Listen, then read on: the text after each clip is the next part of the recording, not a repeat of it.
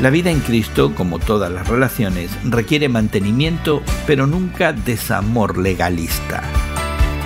Hoy en la palabra Colosenses 2 nos muestra que el legalismo se había infiltrado en la iglesia de Colosas. El legalismo es creer que ciertas prácticas nos acercan a Dios haciéndonos aceptables de su favor. Desafortunadamente los colosenses, buscando la piedad aparente, habían comenzado a observar días sagrados y a abstenerse de ciertos alimentos. No está claro si Pablo tenía en mente a los legalistas judaizantes o alguna otra forma de religión pagana de la época. Quizás eran ambas. Tanto esas reglas dietéticas como esos días especiales eran simplemente una sombra de la realidad que se encuentra en Cristo.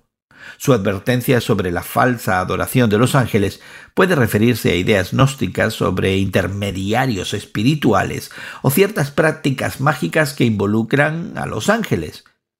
El legalismo no funciona. Y no, no nos ayuda a controlar para nada nuestra tendencia a pecar. Es más, promueve el orgullo espiritual y la hipocresía. La victoria de Cristo sobre el pecado es lo que únicamente y verdaderamente puede impedir que caigamos en los deseos de la carne.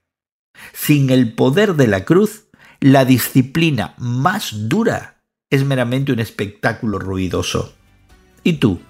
¿Has reducido el mensaje del Evangelio a una lista de lo que debes hacer y lo que no debes hacer?